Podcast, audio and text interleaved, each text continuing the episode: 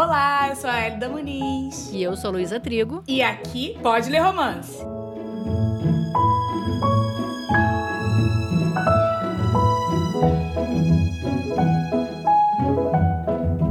Quando eu comecei a produzir o podcast, uma das maiores questões era, e ainda é, quem vai apresentar comigo. A ideia sempre foi ter uma rotatividade entre temporadas, mas mesmo assim, além dos muitos livros e os muitos episódios a serem gravados, quem é que toparia essa loucura? E, ainda mais importante, quem é que sabe falar? Quem sabe se comunicar bem? É um podcast, né? A gente precisa ser articulado, ser assertivo, prender a atenção de quem tá escutando. Não posso ter aqui comigo uma pessoa que só concorda, que fala pouco, que fica com vergonha de se expressar. Preciso de pessoas fortes, que se fazem presentes, com opiniões interessantes e também, muito importante, alguém com quem eu tenha alguma conexão, que eu saiba que vai dar bom, sabe? Sabe? Deu match, que vai ser divertido. Não só para gravar com essa pessoa, mas que vai ser para você que está escutando também. E se tem uma pessoa que se encaixa perfeitamente em tudo isso que eu acabei de falar, essa pessoa é a convidada de hoje. Não à toa foi uma das primeiras pessoas que eu convidei para estar tá aqui antes mesmo do Pode Ler Romance ser lançado, né? E aí, Elida, está animada?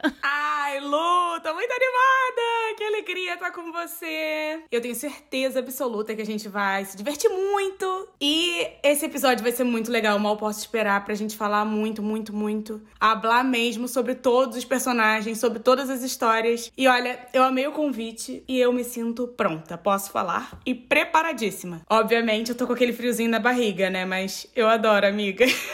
friozinho na barriga é bom porque é projeto novo, coisa nova que a gente não tá acostumado, mas o que vai ser bom. Uhum. Pra quem não conhece, a Elida é do mesmo bonde da Louise, a convidada da última temporada. As duas chegaram na minha vida na época de Bambular e TV Globinho. Isso é, a gente se conhece conhece há mais de 20 anos, mulher. Pelo amor de Deus, a gente tá ficando velha. Meu Deus!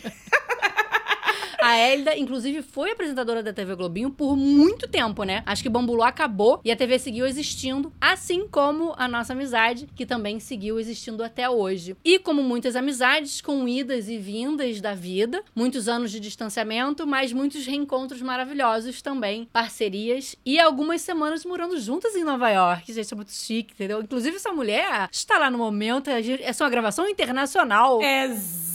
Exatamente. Ai, eu quero ter logo você aqui comigo. Preciso voltar. Pessoa que não voltou no passado, mas preciso voltar de novo. Exatamente, tô te esperando. Por favor, por favor. Da próxima vez, irei com o Ian e a gente vai lá ver dinossauros. Com certeza, eu vou com vocês. A tia Elida vai.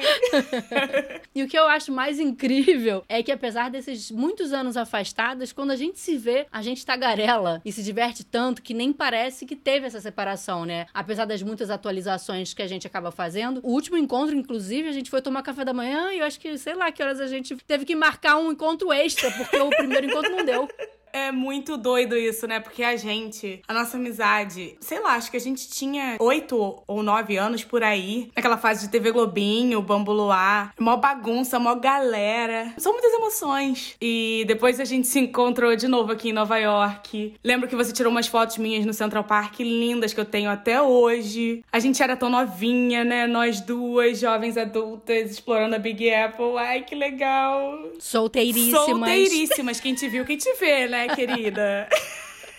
Agora as duas casadíssimas.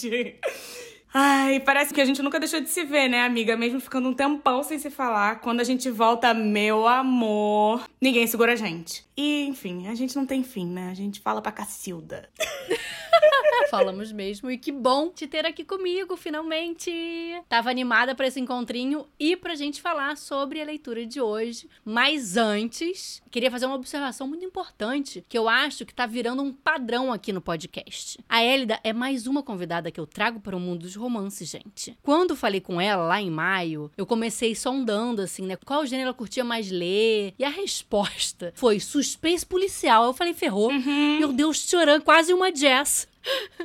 e eu fiquei até na dúvida se chamava depois dessa informação ou não. Mas como eu sou cara de pau, entendeu? E sabia que ia dar um match, ia ficar bom, acabei perguntando se ela não se interessaria em ler um romancezinho assim, só pra testar e tal. E esta maravilhosa topou e eu queria saber de você, como é que está sendo essa experiência de ler romance? Você acabou já lendo uns dois, né, desde que a gente Isso. começou a se falar. E aí, conta. Ah, então, já quero aproveitar logo pra te agradecê-lo por me mostrar esse mundo dos romances como adulta, sabe? Porque eu acho que eu fui ficando mais velha, assim, e eu meio que deixei de lado romance na minha vida, sei lá por quê. Eu acho que como um todo. E aí, sei lá, eu acho que se você volta, assim, sem nenhuma referência, você fica meio deslocada, sabe? Eu acho que ninguém melhor do que Luísa Trigo para me ajudar nessa empreitada. Eu acho que sem ela, eu ia continuar sem saber quanto romance é maravilhoso e delicioso. E fazer essa transição do infanto juvenil pro adulto, que eu não sabia fazer, assim. É, na minha cabeça, romance era meio coisa boba, porque na minha cabeça, romance era infanto juvenil. Mas eu tô vendo aí que tem um monte de coisa boa da nossa geração pra nossa geração. Isso é maravilhoso. was E eu realmente gosto de suspense policial. Eu acho que essa minha pira por suspense começou na época da escola, porque eu lembro que uma professora recomendou que a gente lesse um livro do Luiz Alfredo Garcia Rosa, O Silêncio da Chuva, que eu amo e realmente ainda é o meu livro favorito. Até tem filme com Lázaro Ramos no papel principal também, que é super bom. E aí, agora eu comecei a ler romances inicialmente influenciada por Dona Luísa, mas eu não li só o livro de hoje, né? Eu já tenho lido alguns livros por aí, os livros das irmãs Brown, e tô gostando muito, tô me surpreendendo muito positivamente e já faz parte agora da minha vida, posso dizer. Trouxemos mais uma pessoa para o lado romântico da força, gente, aí, ó. Sim! E pelo que eu sei, esse agora, por enquanto, deu de mil nos outros, né? Esse é o seu romance favorito. Olha, eu tenho que confessar pra você que esse livro, assim, até agora, que eu também não li muitos, então até agora, é o livro do meu coração. Porque fiquei apaixonada do início ao fim. Pra mim, não tem livro mais legal no mundo de romance que esse, tá? é uma delícia de leitura. Eu amo meu favorito, sim. Eu vou defendê-lo com unhas e dentes, entendeu? Amo todos os personagens. Dos que eu gosto, os que eu amo odiar, todos eles. Eu amo tudo. A área demais, excelente escritora. Eu tô, assim, muito chocada. Eu preciso dizer também que ele é um chuchuzinho na minha vida. E eu fiquei com muito receio de reler essa história, porque eu li ano passado, e acabar desapegando um pouco. Depois de tantos romances lidos, eu podia achar, talvez, que não era tão bom quanto eu tinha achado, mas eu reli. Quer dizer, eu o escutei dessa vez pra relembrar e morri de amores. Ai, que bom que então que eu não tô sozinha mesmo. Então eu tô indo aí, ó, com esse coração aí parecido com o seu. A gente tá na mesma sintonia aí. Então vamos mergulhar na história da Olive do Adam. Ia, você quer começar contando? Que história é essa? Sim, claro. Bom, a história acontece dentro da Universidade de Stanford. A Olive Smith, ela é doutoranda em biologia. Ela precisa convencer a amiga dela, a Anne, de que não rola mais sentimento com o ex-ficante da Olive, Jeremy. E que o caminho tá livre pros dois, porque se eles quiserem ter um romance e tal. Mas só falar não adianta, né? Ainda mais pra cientistas. Tem que provar. Então, pra não deixar dúvidas na Anne, a Olive acaba beijando o primeiro cara que aparece pra fazer essa cena pra amiga. Só que ela acabou simplesmente beijando o Dr. Adam Carlson, que é um professor super rígido e temido por muitos alunos. Ele, surpreendentemente, topa fingir o romance pra não estragar o plano dela. E a partir daí, eles têm que sustentar essa história pra Stanford inteirinha. É um experimento bem arriscado pra dois cientistas, hein? Mas o que será que vai dar? Vai dar bom. Vai, com certeza. Como eu disse antes, eu li esse livro ano passado e eu amei, assim, tanto, de tantas formas, que eu nem saberia por onde começar se a gente não tivesse um roteirinho, né, um esqueletinho para escrever aqui. Ainda bem que eu sou organizada É verdade. e já impus isso para poder seguir uma linha de pensamento, porque se não tivesse esse guia, eu ia me perder, porque eu queria falar de tudo ao mesmo tempo. É verdade, eu te entendo. A gente quer falar sobre tudo porque tudo é maravilhoso. Aham, é sim. E pra fazer esse roteiro, eu precisei relembrar dessa história, novamente, como eu falei, né? E como a vida tá uma doideira ler agora, acabei escutando o audiobook. E foi tão incrível quanto. A escrita da Ali é maravilhosa. Não tem, assim, é a escolha super acertada do narrador em terceira pessoa, que sabe de tudo. A voz que ela deu para ele, assim. Eu costumo preferir, normalmente, romances em primeira pessoa, porque eu costumo mergulhar mais nos sentimentos e nas emoções do personagem. Mas aqui, o narrador tá tão por dentro dos sentimentos e pensamentos da Olive que eles quase se fundem. E tem um humor que é mega forte na Olive, mas também tá na narrativa, assim, super carregado. Nos amigos, até com o Adam lá, sériozão, ele sempre dá uma implicadinha engraçadinha ali. Esse casal, os clichês usados e como foram usados, a ideia incrível da área de fazer piadinha do próprio livro, das próprias comédias românticas. Ah, gente, é sério, assim. Esse é um daqueles livros que eu queria desler esquecer completamente para poder ler novamente como se fosse a primeira vez. Ai, é verdade, dá vontade de ficar ali para sempre naquela sensação daquele livro e nunca mais, sabe, sair daquela sensação. É muito gostoso. É um livro leve, divertido, do tipo que você não enjoa nem um segundo, eu juro. Eu não enjoei nem um segundinho. Não teve nenhuma parte que eu falei, ah, isso aqui tá meio chato. Não, não teve. Também tem umas inserções de situações de empoderamento feminino que eu achei muito legais, que eu amo, que eu acho que são super necessárias. Ainda mais pelo fato de ser uma universidade super renomada aqui nos Estados Unidos. Então, assim, é muito legal ver que existe, né, essa inserção de uma maneira natural, não é forçada. Tem uma frase favorita no livro que eu já falava bastante, que os personagens usam muito, que é sobre ter a confiança de um homem branco medíocre. eu adoro que ela aparece várias vezes no livro, em situações diferentes. É um livro que ele mostra pra gente a força da mulher. E é muito legal como a Ali consegue amarrar essa história com todos os amigos, com todos os personagens sem forçar a barra. E a Olive, ela é uma figura, né? é muito divertido. Ela e o Adam juntos, eu amo, cara. Amo muito! Vamos parar, vamos parar isso agora, porque a gente tem que dar uma olhada de spoiler antes que a gente fale o que não deve. Hein? É verdade, pelo amor de Deus. Desculpa! A gente tá aqui empolgada, inclusive eu já estou com vontade de ler novamente. Eu acabei assim essa semana, mas preciso voltar para esse universo. Então vamos lá. Pessoal que tá escutando, a partir de agora a gente vai destrinchar todos os personagens, o romance, a história. Se você não quiser saber nada antes de ler o livro, para o episódio aqui, vai ler e volta quando acabar. Preciso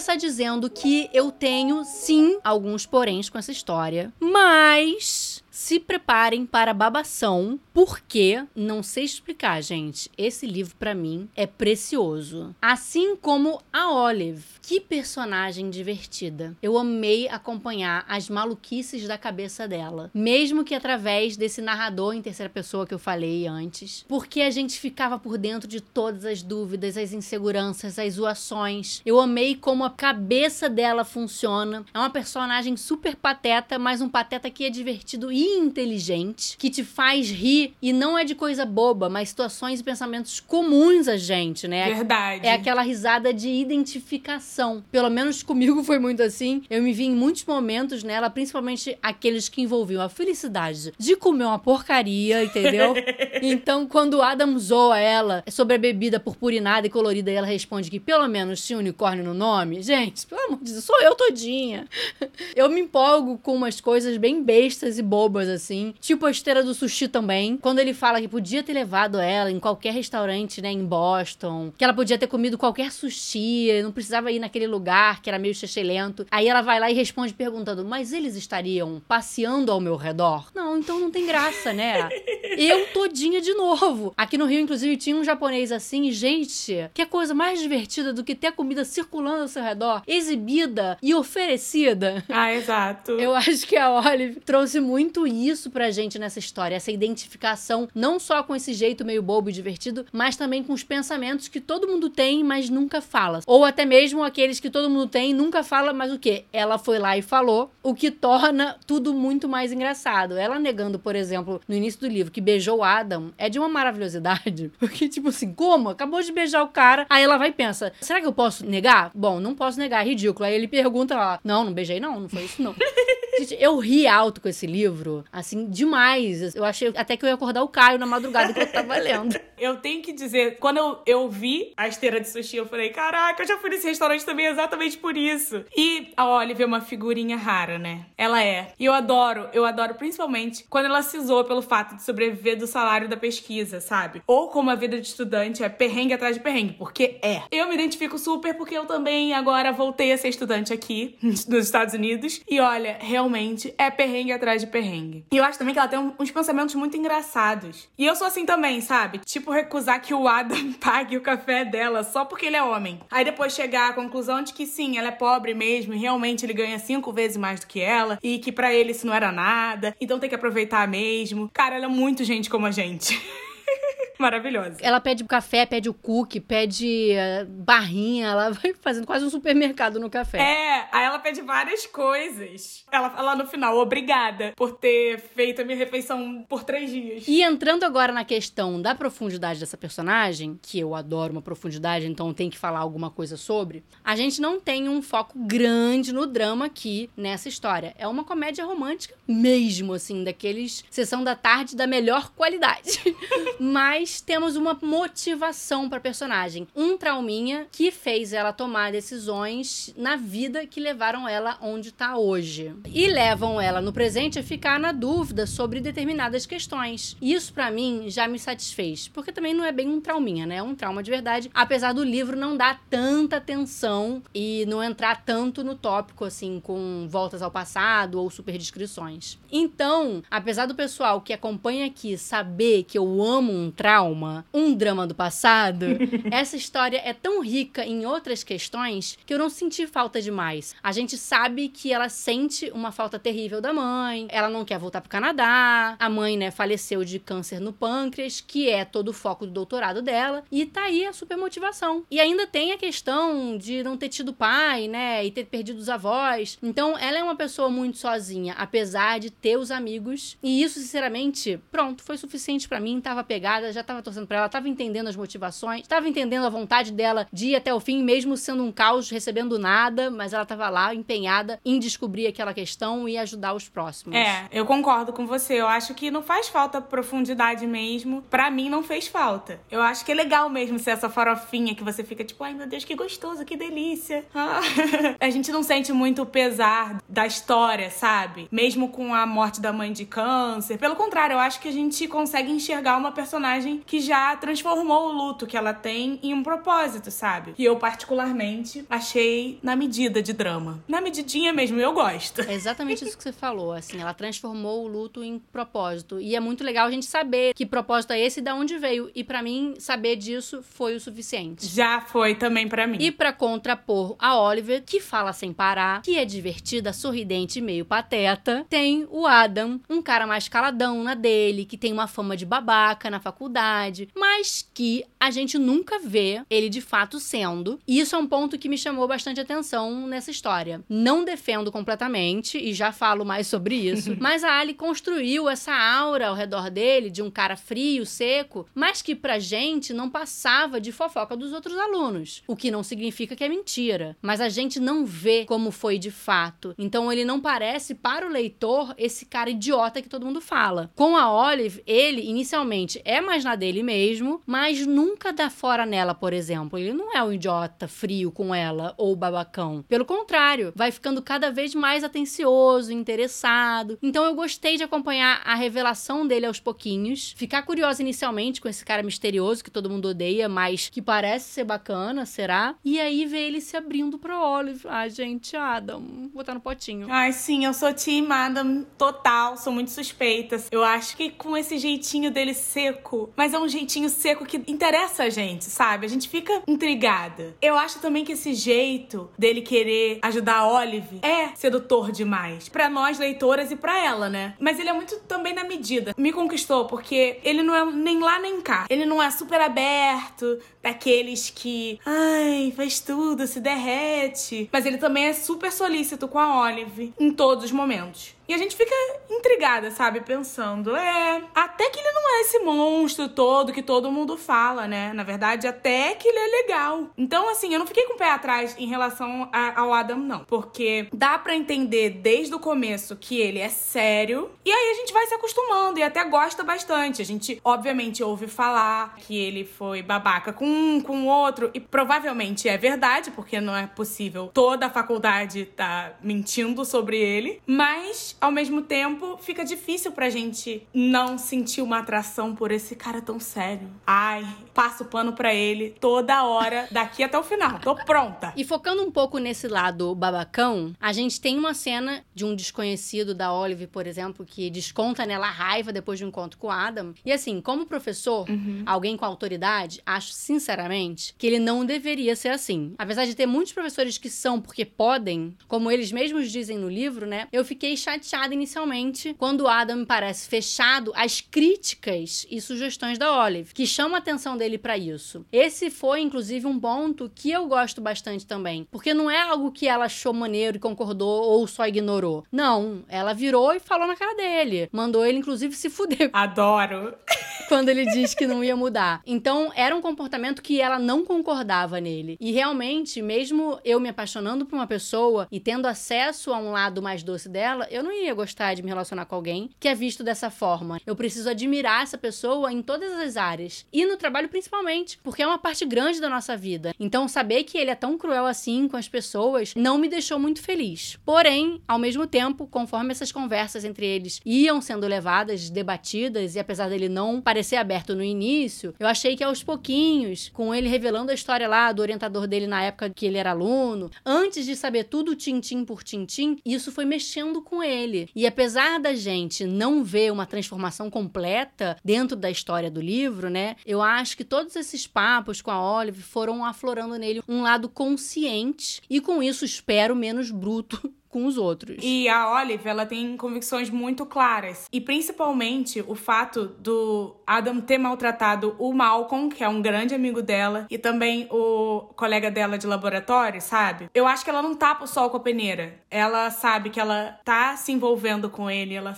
tá sentindo tudo aquilo, mas ela não vai fechar o olho também pro que tá errado e ela vai mostrar mesmo, ela vai tentar mesmo. E é chato ver que ele se sente ofendido com isso ou fica fechado, mas ao mesmo tempo gosto de ver a Olive tentando, sabe? Eu fico orgulhosa dela. E entrando um pouco no passado dele, né, na profundidade desse personagem, essa história dele com o orientador e a frieza com que ele foi criado pelos pais diplomatas que não paravam em casa, acabam explicando esse jeito dele mais fechado, mais sério, mais focado no trabalho. Então, para mim, essas histórias pregressas também me satisfizeram nesse livro. Não fiquei carente de mais traumas ou mais profundidade dos dois. Mesmo de fato ele ter tido essa relação bem conturbada e abusiva com esse orientador, quando ele tenta distanciar o comportamento dele com esse cara, não me convenceu muito não. Minha vontade era de dizer na cara dele ali que, olha, você também tá sendo abusivo, pode não ser tanto quanto seu orientador, mas ó, o que você tá fazendo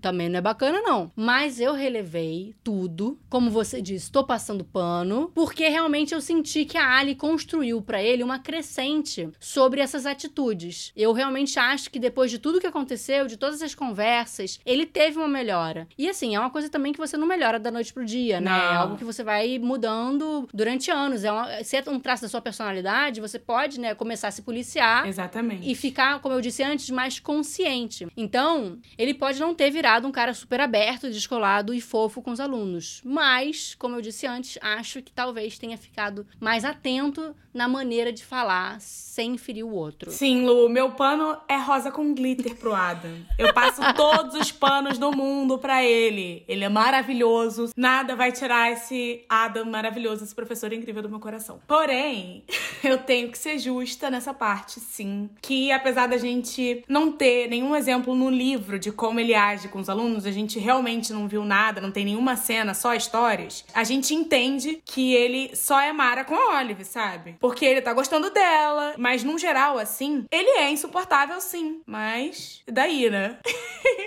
Acho que a parte dele ser babaca com os alunos é injustificável, porque, como você disse, ah, esse negócio de, ah, eu sou só porque eu posso ser, sabe? Esse papinho de que o professor deixou ele com trauma. Eu acho que ele vai continuar sendo mais ranzinza mesmo. Pode até ser que melhore um pouco, mas eu acho que essa essência dele aí vai continuar. Por favor, tô aqui defendendo, falando que não vai continuar e você tá falando que vai continuar.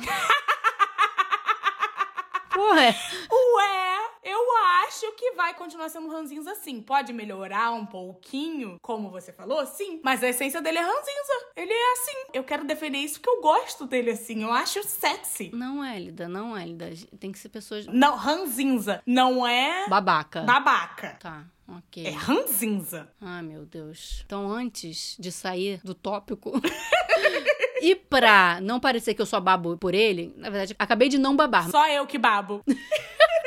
eu vou não babar mais um pouquinho. Tiveram algumas coisinhas que eu ignorei novamente, porque a pessoa tá passando pano pra tudo, mas que, né, não precisava. Como quando, por exemplo, ela pergunta para ele o que ele gosta de fazer para se divertir. O rapaz responde que não faz nada, só trabalha. Achei meio too much. Boring. Todo mundo tem um hobby, gente, não é possível. Não consigo acreditar que alguém só tá trabalhando 100% do tempo, focado, sério. Pelo menos uma Netflix esse rapaz assistia. Ou, também sobre a cor favorita dele, preto. Tudo bem ele demorar, não saber responder inicialmente.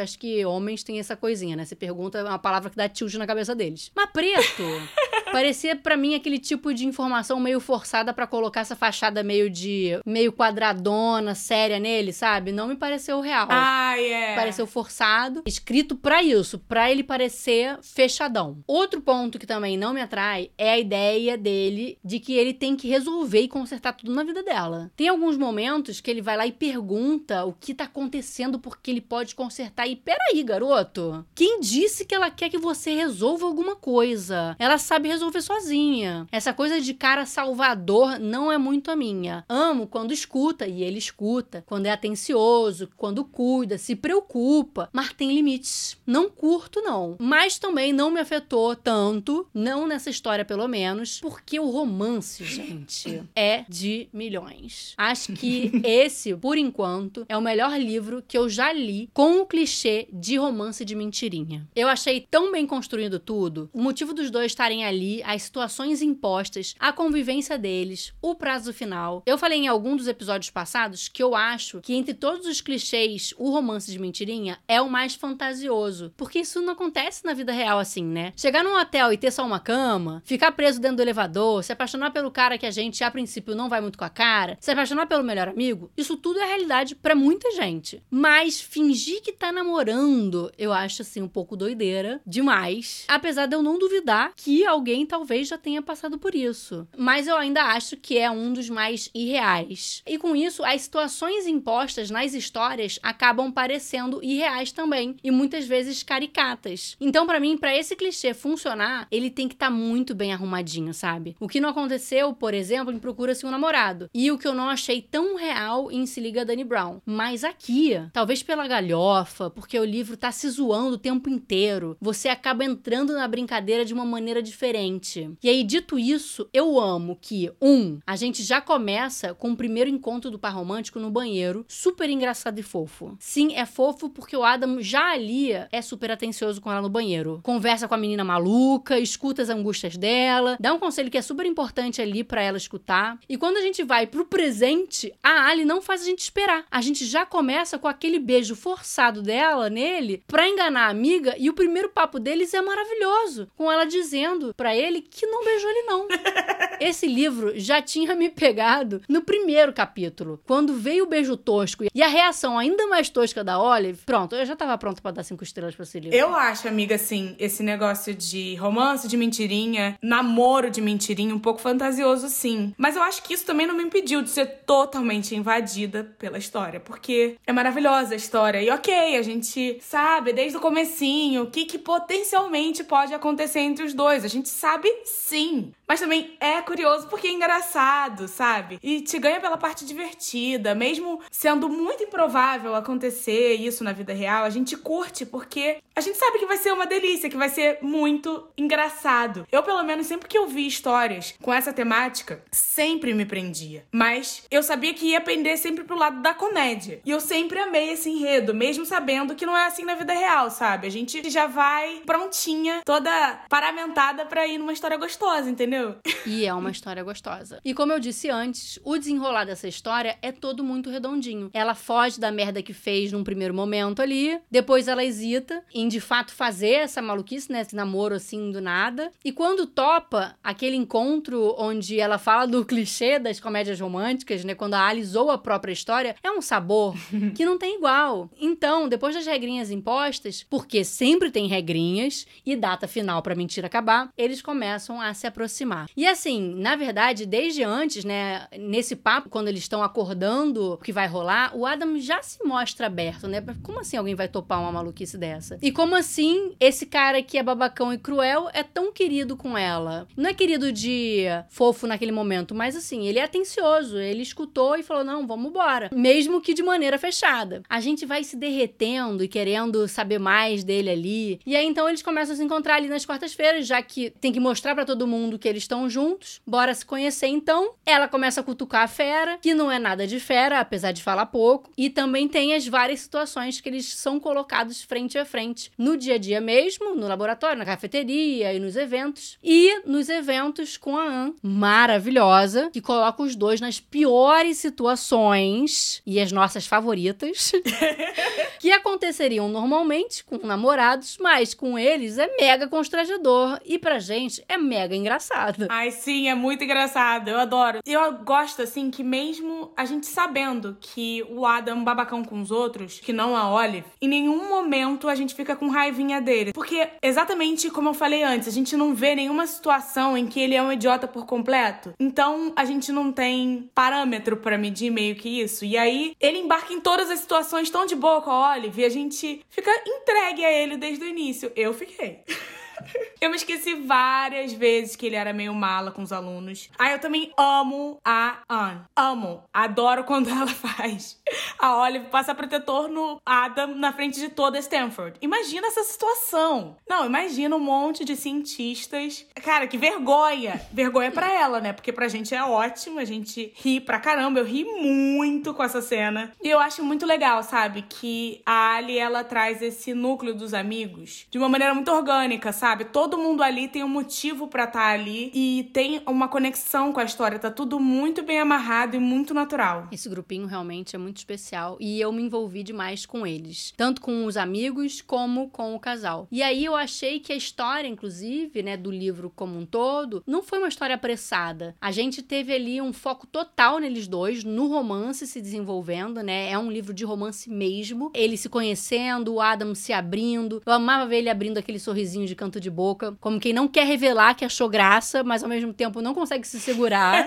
e mais tarde sorrindo de fato, né? Ele o tempo inteiro atencioso, mesmo que não falante, mas preocupado. Claro que lá na frente a gente entende que ele tava afim dela desde o início, desde o dia 1, e dá para ver que ele tem um cuidado com ela desde o início, né? Mas é muito fofo ver ele se entregando e se abrindo de forma gradual. Antes, ela precisava tirar dele as informações e mais pro final ele já tava compartilhando por conta própria. A realização dela também de que tá apaixonada por ele, eu acho muito bonitinho, porque é bem real isso. Quando a gente tá saindo com alguém, mesmo que não oficialmente, a gente demora para entender. Mesmo com essa pessoa entranhada nos nossos pensamentos, nas nossas falas, nas nossas conversas, às vezes a gente não percebe o quão envolvido e quão apaixonada a gente tá. Então é muito fofo quando a Anne percebe antes dela e ela fica meio chateada com isso, porque, tipo, não era esse o objetivo, não era para me apaixonar. Ela tem uma recusa, né? Tipo, fiz merda. E esse desenvolvimento todo é, me envolveu, me convenceu. As cenas dos dois em público são todas maravilhosas e engraçadas. E como eu digo, eu amo rir nas histórias. E além dessa história ter me feito gargalhar, porque me fez gargalhar, ela me deixou com aquele sorriso bobo durante o livro todo. Ah, é verdade, Lu. Essa sensação do livro, da gente ficar com esse sorriso bobo e esse gostosinho de ficar lendo e, e se deliciando com o livro livro foi uma sensação que permeou toda minha experiência durante esse livro. A Alia é maravilhosa nisso, ela consegue desenhar tudo. A gente sempre fica envolvido com alguma coisa, a gente nunca acha boring, a gente tá sempre ali, ai, que gostoso, que gostoso. Parece um sorvetinho, sei lá, sabe? Ai, é muito gostoso.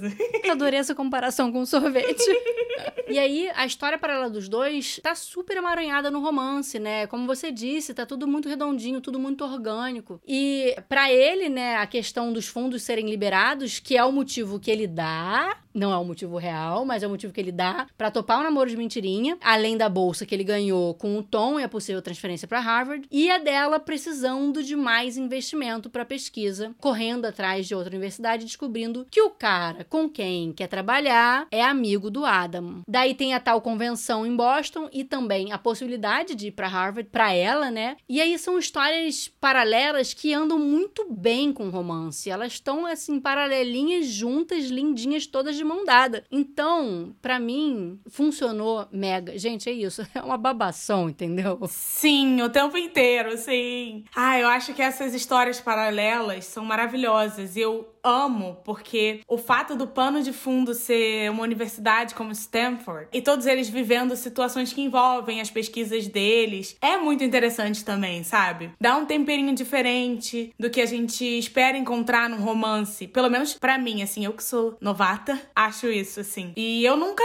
li outros livros da Ali, mas eu achei muito legal ela usar esse background de livros dela de uma maneira tão envolvente, sabe? Porque dá corda pra gente se deixar levar nessas situações que são tão pertinentes também, levam a história pra frente sem forçar, de uma maneira muito leve. Isso que você falou realmente é algo, é um diferencial da Ali, que é esse pano de fundo, essa universidade ou um ambiente de trabalho que a gente não tá acostumado. É. O outro livro dela, se eu não me engano, se passa na NASA ou em alguma empresa dessas assim, né? É muito legal porque é bem diferente, é uma realidade muito diferente da nossa. Então a gente realmente se envolve, principalmente, claro, por conta da escrita dela, mas esse pano de fundo também acaba chamando a nossa atenção, né? E aí a gente tem o clímax. Que delícia de clímax, gente. Não pelo que acontece, porque é horrível, mas pelas emoções que causam, pelo assunto que ela traz pra gente debater. E eu acho que a Ali curte um malvadão no final das histórias dela. E eu também. Isso acontece com outro livro dela, que ela lançou recentemente, que eu não curti tanto, mas aqui foi tão verdadeiro e tão real porque ela foi plantando sementinhas desde o início. Apesar de achar que ela podia ter plantado uma ou duas a mais quando o Tom tava lá com eles, mas ele já aparece ali meio que copiando as coisas dela, né, no silêncio. E o encontro no evento com aquela revelação tipo vilão dos filmes, né, que revela todo o plano maligno antes de acabar com a protagonista.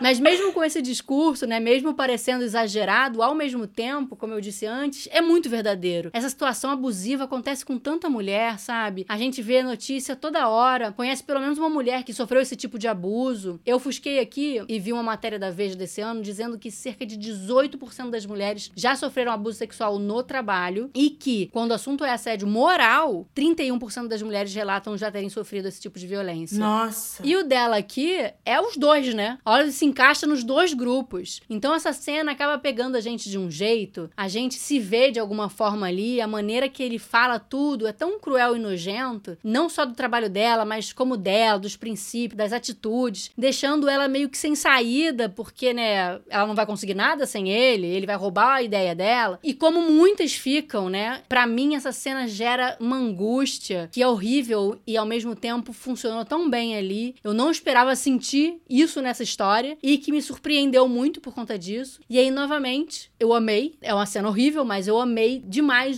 tudo isso que causou. Ah, é verdade. Eu não sei nem por onde começar, assim, porque quando eu comecei a ler a história, é o que eu falei, aquele sorvetinho gostoso, né? Eu jamais imaginei que eu ia me deparar com um vilão assim, que é o Tom. Mas, assim, ao mesmo tempo, eu acho que ele vem pra gente amar odiar ele, sabe? Porque ele é tão nojento, ele é tão babacão, ele é tão, assim, tudo de ruim, que é importante ele estar tá ali. Ele é um ser desprezível, mas ele foi retratado de uma maneira tão. Blá, nojenta, que também não dá nenhuma outra alternativa que não é ficar com nojo master dele, sabe? E eu não sou da área de STEM, que é a área que a Olive é, que aqui eles falam, englobam, aí no Brasil também, ciência, tecnologia, engenharia, matemática, mas eu sei que é uma área que é dominada por homens. E eu não quero fazer generalização, mas também pode ser um ambiente um pouco hostil para mulheres, porque tem muito mais homem do que mulher. Só aí já é difícil pra caramba, né? E é muito revoltante saber que cenas como essa acontecem toda hora, não só nessas áreas de STEM, como em todo lugar. Os dados estão aí, não deixam mentir, a Lu já falou, e é muito revoltante saber que essas cenas acontecem e a gente tem que fazer alguma coisa e eu espero assim que essa é uma maneira também da Ali trazer isso e fazer com que a gente reflita, né? Mas eu confesso que eu fiquei com um nó na garganta nessa hora, viu? Eu sinto que essa parte foi muito necessária, mas me deu um negocinho, mas eu gostei.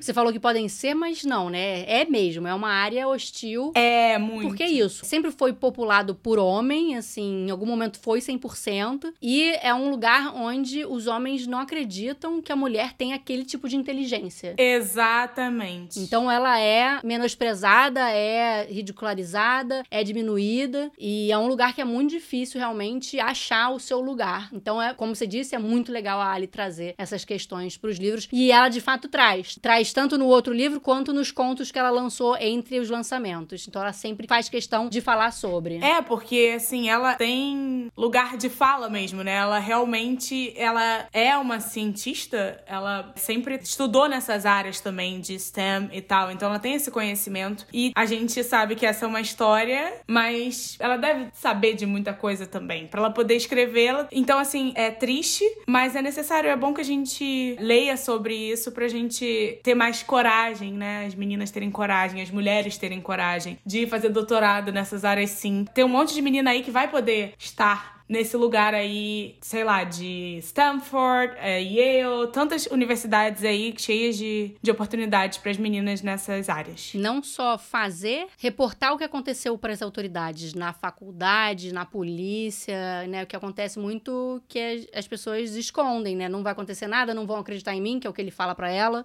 E então ter mais coragem, acho que é legal que a Ali também encoraja a não deixar para lá. Então, Lu, falando sobre reportar, inclusive a própria Ali, ela fala muito no livro sobre o título 9, que é uma lei federal americana que proíbe qualquer tipo de discriminação baseada em gênero em todas as instituições que recebem recursos federais, ou seja, a maioria das universidades americanas aqui. E eu aprendi sobre isso há pouco tempo e eu vejo realmente que faz muita diferença você poder saber que você pode se reportar, que você pode reportar esse ato, um assédio, e você vai ser ouvido. Isso é muito importante. Legal que é informativo também, né? A gente tá diante de uma autora que sabe do que tá falando totalmente. Eu espero que não só possam reportar, mas também que tenha resultado, né? Depois de. Exatamente. De falar o que aconteceu. E aí, teve um único ponto que deixou um pouco de ruído para mim no clímax, que foi a história ali do celular. Hum. Ela foi lindamente plantada com o pedido da orientadora dela para gravar, porque ela não podia ir no evento. Eu não tinha me ligado da primeira vez que eu li, mas quando eu reli na segunda achei super bem inserido. Mas aí tudo acontece com o Tom lá, a confusão e tal. Ela sai correndo, nada é falado sobre o celular ou as coisas dela. Ele aparece de repente no final da noite no quarto, descarregado, e ela só descobre que gravou tudo quando coloca lá o play por pedido da orientadora dias depois. Novamente pedindo para ver como foi o bate-papo. E aí sim ela descobre que tem a prova de que tudo rolou e é também lindo demais quando isso acontece. Mas eu fiquei num misto de acreditar e não acreditar no que aconteceu ali. Porque eu sei que no calor do momento, ela pode ter pegado as coisas sem estar consciente do que está fazendo, querendo ir embora, jogou na bolsa e foi. Mas aí também fico me perguntando: será que eu, no lugar dela, depois de tudo que aconteceu, quando pego meu celular, que claramente estava gravando gravando. Será que eu não me tocaria naquele momento que eu não dei fim na gravação? De que tá tudo gravado? E aí eu fiquei nesse debate interno. Mas, como eu disse, acredito também que no desespero ela nem pensou nem nada. Só que, como leitora, eu senti falta de alguma indicação, sabe? Tipo, pegou o celular, enfiou na bolsa, pegou as coisas. Nem precisa falar do celular, pegou as coisas, jogou na bolsa. Sei lá. A gente acabaria sabendo antes dela que a gente ia ligar os pontinhos. Mas essa brincadeira também super funciona na narrativa, porque a gente ia ficar angustiado pra ela, pelo amor de Deus, descobre esse negócio aí, que você tá com o negócio na mão. Acho que a Ellie quis trazer uma reviravolta pra gente com esse áudio, que é ótima, mas que para mim ficou com esse ruidinho assim na hora que rolou.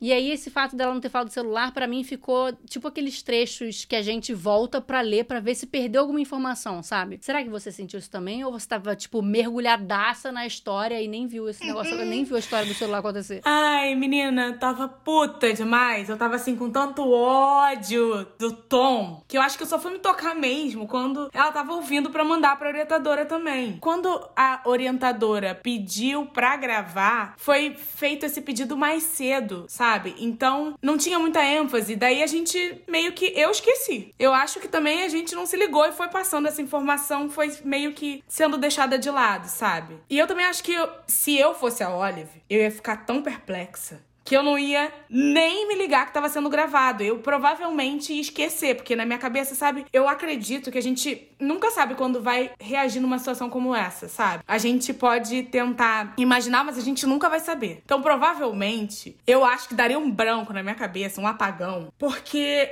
eu fico cega de raiva com essas coisas. E aí eu fiquei lendo, eu já fiquei cega de raiva. Imagina a Olive lá ouvindo um monte de nojeira cruzes. Então, gente, quem tá escutando aí, me conta, por favor. Fui a única que ficou meio assim, tipo, nesse limbo interno do celular. E aí, para completar a nossa confusão da Olive, tapada. resolve terminar com Adam depois daquela noite maravilhosa de sexo e coloca sexo nisso. Gente, foram 30 páginas, eu acho, hein, de cena de sexo. Eu fiquei passada. Amei, amei, mas fiquei passada.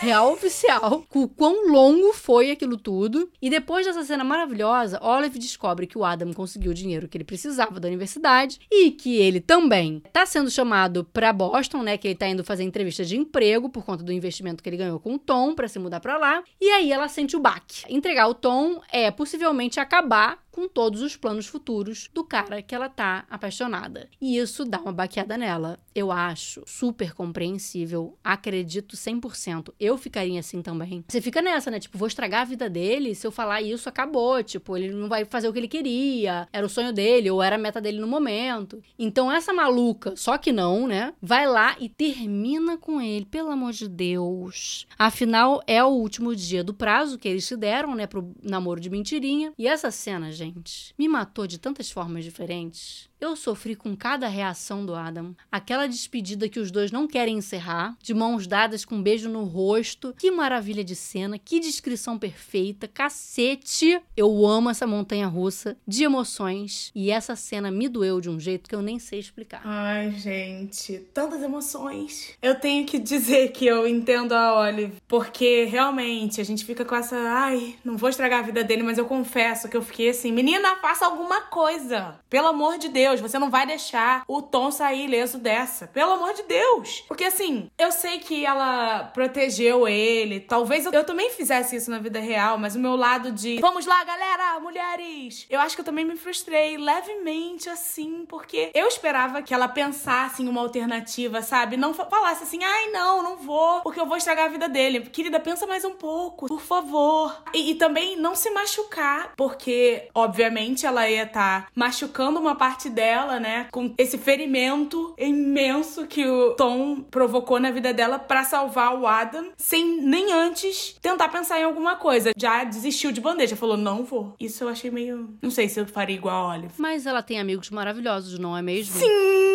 E o desfecho segue sendo da mesma forma, redondinho e o mais incrível, calmo. Eu achei que levou o tempo que tinha que levar. A Olive descobriu sobre a gravação, Primeira informação importante: temos aí uma saída. Uma das coisas que o Tom joga na cara dela, né, é que ninguém ia acreditar. Agora, ela tem uma prova, mas ela também tem esse receio que eu disse antes. Se eu contar o que acontece com tudo que o Adam tá planejando, todo o projeto que ele tá empolgado para participar. E aí ela tem aquele momento com os amigos que é fofo. Os dois são super queridos, salvadores, e tem o momento eureka de conversar com o melhor amigo do Adam, já que ela percebeu que ele também não ia com a cara do Tom, né? Será que tem alguma coisa rolando ali? Será que ele sabe de alguma coisa que tem a ver com o que aconteceu com ela? E a conversa dos dois é de uma preciosidade porque ele se recusa a se meter no assunto, né? Eu achei tão legal isso. Ela coloca para ele: se você tivesse uma prova que acabasse com o Tom, você usaria? E ele tira o corpo fora. A decisão é dela. Mas ele coloca ali as duas informações muito importantes que são, né? O projeto aprovado do Adam é do Adam, ele é o nome principal, então a saída do Tom não acabaria com o investimento. E, muito importante, pra gente morrer de amores, a ideia de ir pra Boston só ficou mais concreta depois que ela recebeu a proposta de estudar lá. Harvard, há muitos anos, tenta levar o Adam pra lá e ele caga e anda, mas dessa vez, porque ele tá envolvido com ela e secretamente apaixonado, ele topa se mudar também, pra ficar pertinho da nossa menina. Oh. Ah, gente, sabe?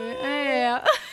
Eu morria toda vez que o Holden deixava claro pra ela que o Adam era louco há séculos. Não é? Ah, então eu achei esse desfecho tão maravilhoso, porque é simplesmente assim, tudo que eu queria que acontecesse, sabe? Desde o começo. E é meio que assim, a gente sabe que é exatamente o que vai acontecer, mas a gente quer que isso aconteça. Eu queria muito, a única coisa assim que eu queria muito é que ela pudesse expor o tom. Essa era a minha vontade. E eu precisava que ela fizesse isso, e o Holden veio ali para juntar as pecinhas, sabe? Para trazer tudo que impedia a Olive de fazer o que ela precisava fazer nesse livro para ele ser perfeitudo por completo. Eu amo que ele sempre foi afim dela, porque isso justifica todo o cuidado dele o fato dele nunca ter sido nem um pouquinho ríspido com ninguém na frente dela, toda essa preciosidade dele. E aí a gente meio que entende, sabe? Que ele é muito, super, completamente apaixonado por ela desde sempre. Fica muito claro para mim que esse romance é muito especial. Mais um clichê sendo maravilhosamente usado nesse livro, que é ele se apaixona primeiro. A gente ama. E uma coisa que você falou, né, que eu vou já deixar as claras para alguém que está entrando no mundo do romance, Aham. a gente sabe que eles vão ficar juntos no final. Essa é o final da história. Sim! Mas a diversão é o que vai acontecer no meio. Como? É exatamente quais são os altos e baixos, qual vai ser a grande confusão, como eles vão se apaixonar. E essa é a maravilhosidade, porque a gente sabe que no final tem um potinho de ouro, tem um sorvetinho gelado. Sim, o sorvetinho gostosinho assim, sabe? Hum, E delícia. é isso, por isso que é tão delicioso ler também esses romances. É porque a gente sabe que a gente vai ficar feliz no final, entendeu? Se a gente quiser desgraça, a gente lê o jornal. Exatamente. Isso mesmo, Lu. E aí, com todas as informações que eu mencionei antes, né, que o Holden falou, tudo muda. Porque essa era a única preocupação dela sobre entregar o Tom. E de repente, não tem mais por que se preocupar. Então ela corre pro restaurante e a gente tem aquele cenão do Tom sendo um babaca, querendo afastar o Adam, e a Olive dando play no áudio. Ai, gente, cena de filme. Que lindo, que sabor.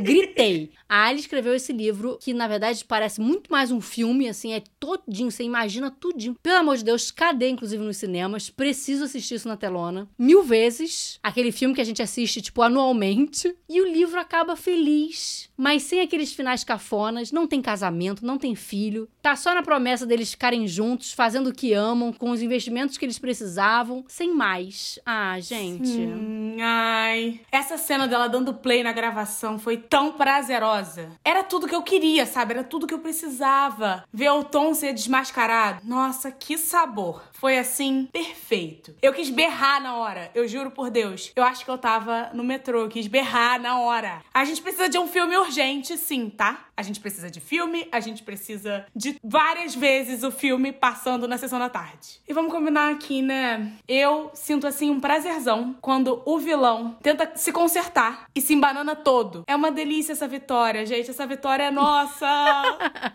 Mas antes de terminar, eu queria levantar o meu maior ponto negativo dessa história. Eu podia ter falado dele antes, mas eu segurei pra gente colocar aqui como destaque antes do episódio terminar. É maior mesmo, porque eu fiquei bem revoltada. E na época que eu li, eu lembro que levantei essa discussão tanto nas lives da Twitch, como no grupinho do Catarse no Telegram. Como autora, eu levo uma missão comigo de educar as pessoas. A gente tem o potencial de chegar em muita gente. E, por mais que a gente esteja escrevendo uma história para entreter, a gente também pode fazer um serviço para a sociedade e para o leitor. Eu tenho isso como dever mesmo, gente, assim. Eu nunca vou incitar algo que não é indicado, que não é seguro para quem tá lendo, mesmo que seja algo normal no dia a dia. Na verdade, principalmente porque é tão normal e não deveria ser, é que para mim isso foi tão crítico. Então, quando eles estão ali no quarto de hotel, prestes a transar, e o Adam fala que não tem camisinha, ela vai lá e responde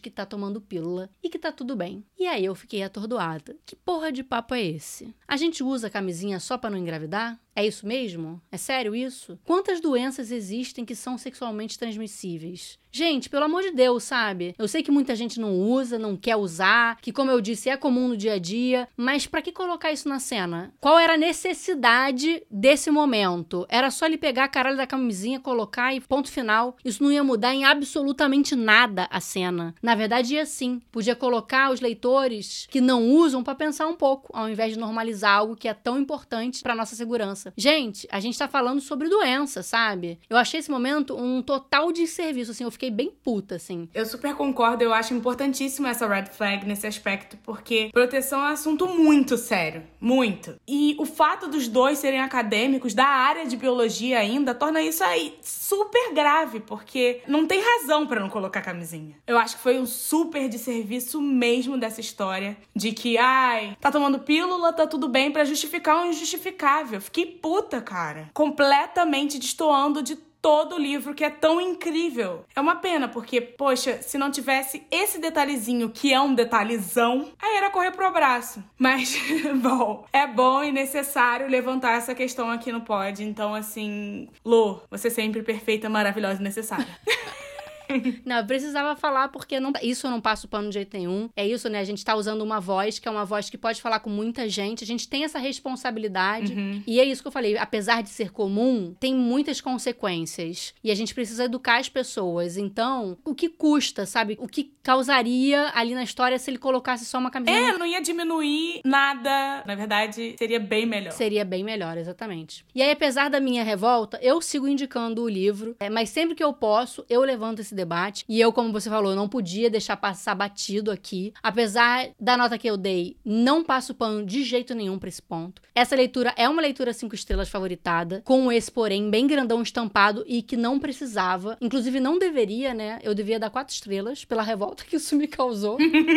tá, eu posso favoritar um livro quatro estrelas? Acho que eu vou fazer isso. Mudei, gente. Quatro estrelas favoritado, porque a minha classificação quatro estrelas é quando eu amo, mas não passo pano. Cinco estrelas eu sempre passo pano. Então, esse eu eu não tô passando pano, vou dar quatro. Quatro estrelas favoritado. E a sua nota, Elida? Conclusões finais, vai. Difícil, ai, porque eu amei muito, muito esse livro. Eu amei, devorei. Mas a gente tem que ser justa, né? Não tem como fechar os olhos pra uma bola fora dessas da autora. Esse pedacinho da cena compromete pra caramba. Também dá uma brochada na gente, né? Porque assim, eu amo demais todos os personagens, a história, praticamente tudo. E eu quero ressaltar aqui que, pelo fato de eu estar começando agora, esse é o meu romance favorito da vida até agora. Então, levando tudo isso em conta e somando ao fato que eu estou apenas no começo do mundo dos romances, eu vou copiar a Tia Luli e dar quatro estrelas. a gente pode conversar mais na frente, depois que você tiver lido mais, e a gente vê se mudou essa nota ou não. Sim. Pode ser que ele suba. O favoritado, eu não sei, eu posso dar um favoritado, porque não, na verdade, eu acho que favorito, eu acho que tem que ter muitos livros ainda para favoritar. Então é só quatro estrelas puro. Ok. Pode ser, é isso. Espera aí, daqui a pouco, né? Ano que vem a gente conversa e você fala se favoritou ou não. Exatamente. Chuchu, eu fico muito feliz porque você tenha curtido essa leitura dessa maneira. Eu acho que eu nunca vi um episódio nesse podcast com tanta babação e com tanto pano passado. Eu espero que tenha aberto a porta para Muito. muitos romances entrarem na sua vida. Tenho vários outros pra te indicar, se prepara. Muito obrigada por ter topado participar desse episódio comigo. Espero que, quem sabe um dia você volte para outro. Quem sabe uma temporada inteira, né, lá na frente. Vamos. Ai, Lu, eu Maria. Pode me chamar que eu tô aí, viu? Ai, Lu, foi um prazer muito grande, de verdade. Foi tão leve, maravilhoso. Eu acho que eu poderia ficar falando muito mais sobre esse livro, porque é muito lindo, maravilhoso e perfeitudo. E também é sempre maravilhoso poder conversar, bater um papão com você, super delícia. E você pode me indicar tudo que você achar que eu deva ler. E eu vou descobrindo também os meus. Mas minha listinha agradece. Já tô aí esperando você, tá? Os romances realmente entraram na minha vida e entraram pra ficar, amiga. Oba! E pra vocês terem uma noção de como a gente tagarela, esse é o episódio mais longo, é a gravação mais longa Meu Deus! da história desse podcast. A gente tá gravando há uma hora e meia. Ah, foi a culpa da chuva. Rolou uma chuva bizarra aqui durante a gravação, a gente parou um pouco pra ver se parava de cair raio. A gente fala um pouquinho só, Mentira, tá? mas tudo bem. E a gente vai encerrando por aqui. Semana que vem temos mais um convidado secreto e a gente vai conversar sobre um livro que eu tenho aqui em casa desde o ano passado e eu tava doida pra ler. Ainda bem que a pessoa escolheu esse livro, que vai ser A Guarda-Costas. E se você quiser concorrer a um exemplar desse livro, o podcast tem um canal no Telegram, onde eu mantenho vocês informados das novidades, de novos episódios e onde rolam sorteios todas as semanas durante as temporadas. Então corre lá pra participar, o link tá na descrição desse episódio. E, se você não sabe, esse é um podcast totalmente caseiro. E se você quiser fazer parte dessa história e me ajudar financeiramente a manter ele vivo, eu tenho um catarse focado nos meus projetos e agora ele tá 100% voltado pra cá, pra pagar as continhas de cada temporada. E existem diferentes valores de apoio com diferentes recompensas. Pra saber mais, o link também tá na descrição desse episódio. Mas se você não puder ajudar financeiramente, existem algumas maneiras de apoiar gratuitamente. A primeira delas, e mais fácil, é abrir o aplicativo que você está usando para escutar esse episódio e, além de seguir, se você ainda não estiver seguindo, avaliar o podcast. A avaliação é muito importante para o Pode Ler Romance ser sugerido para mais pessoas nas plataformas. E por último, e não menos importante, seguindo o podcast no Instagram, onde a gente posta, além de trechos dos episódios, informações sobre as novas leituras, indicações de mais livros e mantém contato com vocês. O arroba é Pode Ler Romance. Além de seguir os nossos pessoais. O meu é Luli Trigo. O meu é Hélida Muniz. Então é isso, pessoal. Elida, muito obrigada por tudo. Ai, obrigada a você. E a gente se vê no próximo episódio. I love you. I love you. I'm in love with you. I love you. I've always loved you. Oh my god, I like you so much. I love you too. I love you. I love you, Jeff.